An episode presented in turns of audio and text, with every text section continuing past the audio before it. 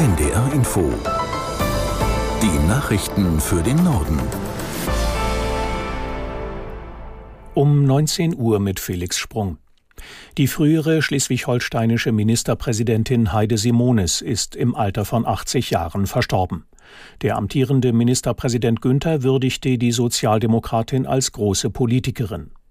Stefan Böhnke aus Kiel blickt auf die Bedeutung von Simonis für andere Frauen. Sie war die erste Ministerpräsidentin, die erste Regierungschefin in Deutschland, was heute so selbstverständlich klingt. Das war 1993 überhaupt nicht der Fall. Also viele haben daran gezweifelt, ob eine Frau überhaupt eine Regierung führen kann, ein Land regieren kann. Und sie hat Türen aufgemacht für Frauen in der Politik. Äh, viele Frauen haben erst dann äh, ihre Leidenschaft auch entdeckt für die Politik und sind eingestiegen.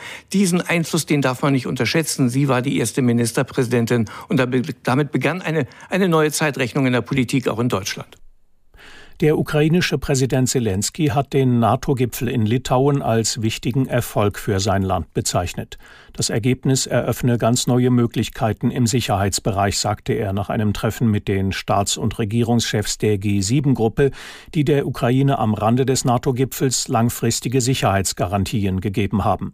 Uli Haug in Vilnius fasst zusammen, was die Ukraine erreicht hat zumindest in Teilen konnte dann Zelensky auch Erfolge mit nach Hause nehmen. Zum einen eben, dass die G7, die wichtigen Industrienationen, ihm gewisse Zugeständnisse machen. Auch wenn das keine direkte Beistandspflicht ist, wollen sie sich verpflichten, dass sie die Ukraine militärisch mittel- bis langfristig unterstützen. Das ist ein Punkt, den er gemacht hat. Und er hat natürlich aus unterschiedlichsten Ländern, nicht nur aus Deutschland, weitere Militärhilfe für den Kampf gegen Russland bekommen.